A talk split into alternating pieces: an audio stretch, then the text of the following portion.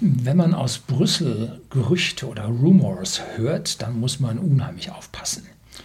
Und so kriegte die Welt mit, dass man in Brüssel ein Vermögensregister angedacht hat und man dazu eine Studie in Auftrag gegeben hat, wie so ein Vermögensregister aussehen könnte. So ähnlich denke ich mir wie Marktstammdatenregister bei unserer Bundesnetzagentur muss jeder, der eine Energieerzeugungsanlage hat, muss das da alles eingeben und wenn nicht, droht Ordnungswidrigkeit. So, und da hat man eine Studie in Auftrag gegeben, wie denn so die Erfassung sämtlicher Vermögen aller EU-Bürger funktionieren könnte. Da haben die Leute Gold im Keller. Äh, und, und, und. Und da reagieren die allergisch. Das kam also raus und dann großer Protest. Und dann sagte die EU, entsprechende äh, Stelle dort, äh, ja, nein, so ist es ja äh, gar nicht gemeint. Äh, wir wollen da ja gar nichts einführen. Es wäre ja nur eine Studie. Ja, wenn man da nichts einführen will, dann bräuchte man diese Studie eigentlich jetzt gar nicht und könnte sie direkt absagen und sich viele zig Millionen sparen. Nein, aber diese Studie machen wir trotzdem weiter.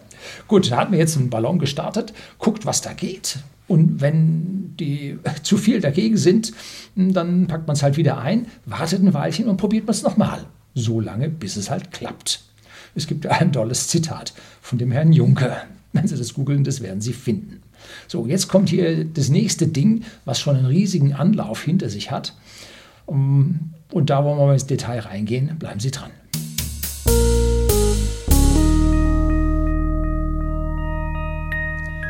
Guten Abend und herzlich willkommen im Unternehmerblog, kurz Unterblog genannt. Begleiten Sie mich auf meinem Lebensweg und lernen Sie die Geheimnisse der Gesellschaft und Wirtschaft kennen, die von Politik und Medien gerne verschwiegen werden. Und heute geht es um Netzsperren. Diese Netzsperren, diese Zensur, die da äh, von manchen Leuten angedacht wird, wenn immer etwas gemacht wird, was ihnen nicht passt. Wenn hier das Netz sich zu frei verhält, dann ist da sehr schnell äh, eine Gefahr für die Regierenden und dann muss gesperrt werden. So denken die alle daran, ähm, dass das in dieser Richtung doch was Feines wäre. Und in dieser Richtung hat man ja schon ewig versucht, da ähm, Vorratsdatenspeicherungen durchzusetzen. Dann hat man damals die Geschichte versucht, über Kinderpornografie hier Filter einzusetzen. Ähm, dann hat man äh, die Provider, die Netspace äh, zur Verfügung stellen, die an dieser Stelle äh, verdonnert. So an dieser Stelle arbeitet man weiter und weiter, damit sich das Internet nicht unabhängig von ihren Gedanken entwickelt, um es mal vorsichtig zu sein. Hier habe ich von äh, netzpolitik.org, den Link finden Sie unten in der Beschreibung unter diesem Video. EU-Parlament erwägt offenbar Netzsperren. Ja, ähm, kleiner Zwischentitel dazu, digitale Dienstegesetz. Jetzt muss man eins aufpassen, und da hat der Autor hier, äh, ich finde es ganz, ganz toll, dass er diesen Artikel geschrieben hat, ähm, Alexander Fanta. Der hat allerdings an dieser Stelle die EU nicht ganz verstanden, weil die EU kann keine Gesetze verabschieden, denn die EU ist kein Superstaat mit Gesetzgebungsmacht, sondern die EU ist eine Vertragsunion, die genau das darf, was wir in Verträgen ihnen erlaubt haben. Das ist der Grund. Da gibt es also Vertrag von Maastricht, Vertrag von Dublin, von Lissabon äh, und, und, und. Nizza, wo sie überall getagt haben und irgendwas sich zu irgendwelchen Verträgen hier äh, abgestimmt haben.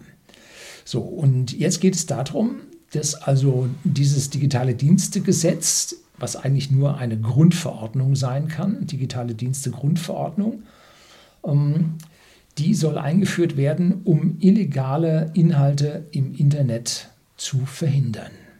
Hm. Und im EU-Parlament gehen sie jetzt noch ein Stück weiter als das, was die Kommission, das sind also die Chefs der Länder und so, eigentlich sich überlegt hatten, beziehungsweise äh, das sind die Kommissare in der Kommission, die von den Chefs der Länder da reinbestimmt werden. Ähm, und dafür soll ein Plattformgrundgesetz, also Gesetz wieder in Anführungszeichen, in der EU äh, verabschiedet werden. Und damit soll sollen europaweit einheitliche Regeln geschaffen werden, wie diese Plattformen mit illegalen Inhalten umgehen sollen. Und das soll also für große Anbieter, das tendiert ja immer Richtung Facebook, als auch für kleine Anbieter, also jeden, der hier einen kleinen Weblog hm, hält, soll das äh, sein. Und der Vorschlag äh, ist im Juni 2021 äh, bereits erfolgt. Und das erinnert jetzt an das Netzwerkdurchsetzungsgesetz, was unser Herr Minister Maas uns damals aufs Auge gedrückt hat. Ähm, wobei bei diesem Netzwerkdurchsetzungsgesetz jetzt die ganz große Frage immer ist, was ist jetzt ein illegaler Inhalt? Das ist schwierig. Normalerweise kann man sagen, das müsste ein Gesetz, äh, ein Richter kann da ganz klar, Staatsanwaltschaft kann sagen, hier, da, das geht gegen dies und das Gesetz. Und der Richter sagt, ja, stimmt, also muss weg damit. Nein, hier geht es schon weiter. Hier soll der Staat oder eine staatliche Stelle vorneweg sagen, das ist illegal, das muss jetzt weg. Und zwar entweder binnen 24 Stunden, wenn also Gefahr im Verzug ist, oder dann äh, eine Woche Zeit, um die Sache dann zu entfernen. Hm. Im Moment hören wir ja eine, haben wir ja eine Spaltung der Gesellschaft ähm, in der aktuellen Cerveza-Krise und wie man sie behandeln oder besiegen sollte oder ja, wie man mit ihr umgehen sollte. Und da sind an vielen, vielen Stellen bereits äh, Sperrungen und Löschungen erfolgt. Und an vielen, vielen Stellen werden Hinweise gegeben auf den verschiedenen sozialen Medien. Schaut lieber dahin, das ist besser. So. Wer sagt jetzt nicht, dass an dieser Stelle auf einmal irgendeine Stelle, amtliche Stelle sagt, nein, das muss jetzt binnen 24 Stunden weg.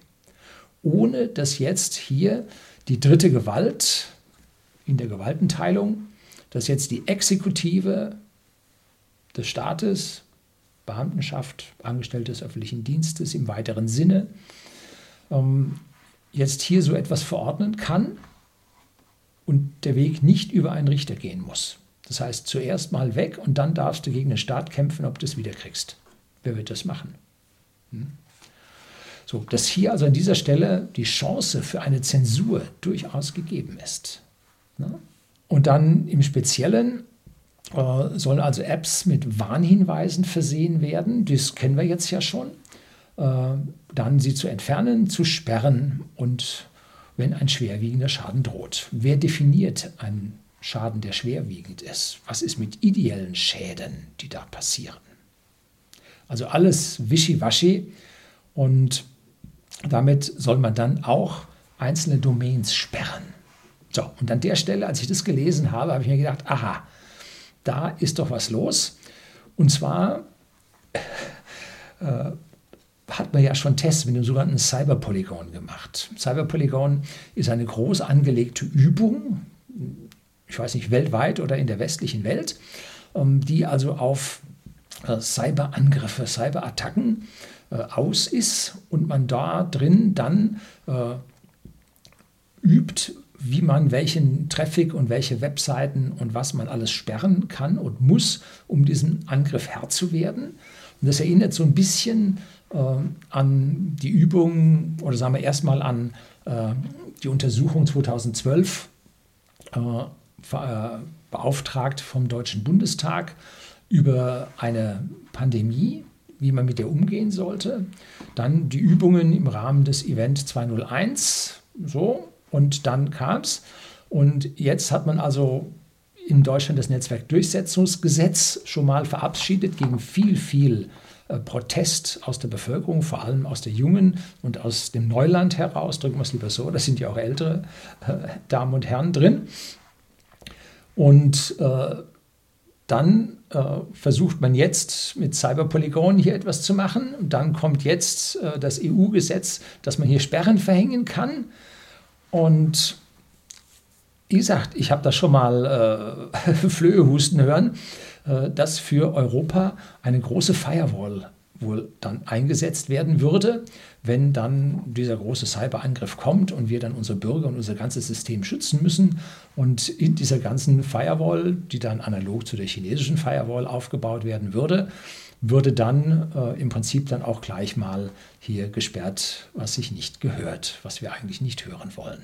So, und das nicht aus der äh, gesetzgebenden, also aus der, äh, aus der Richterschaft heraus, aus der, sondern aus der Exekutive des Staates selber.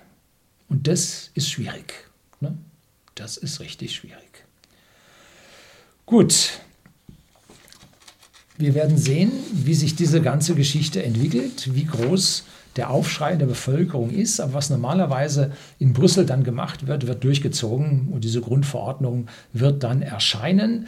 Und dann haben wir ja schon eine wunderbare Vorlage im Netzwerkdurchsetzungsgesetz, auf die wir dann aufsetzen können und die dann so speziell feintunen können, damit es dann mit dem äh, Gewünschten aus Brüssel übereinstimmt. Haben Sie da ein Déjà-vu? Datenschutzgrundverordnung. Das Bundesdatenschutzgesetz, mittlerweile Bundesdatenschutzgesetz alte Fassung, wurde in Deutschland als das härteste Datenschutzgesetz Europas erlassen.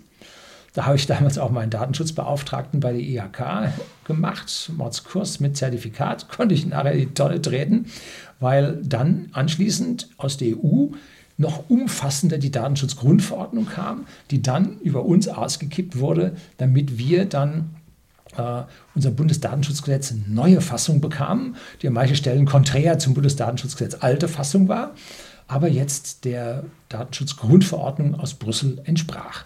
Das heißt, wir werden also mit hoher Wahrscheinlichkeit diese wie soll, wie wird es wahrscheinlich heißen, digitale Dienste Grundverordnung aus Brüssel bekommen und die wird dann unser Netzwerkdurchsetzungsgesetz beeinflussen, dass wir dann ein Netzwerkdurchsetzungsgesetz, neue Fassung bekommen werden. Und mir dünkt, äh, es wird nicht einfacher, äh, diese Klippen zu umschiffen und sich dann durchzulavieren, äh, ohne an diesen entsprechenden Ecken und Kanten anzuecken, wird immer schwieriger werden.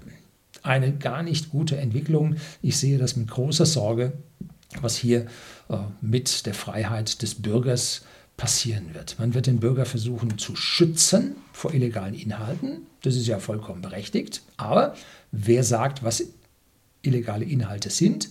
Und b, jeder Schutz bedeutet Verlust von Freiheit für den Geschützten. Hm? Das ist das Hauptproblem.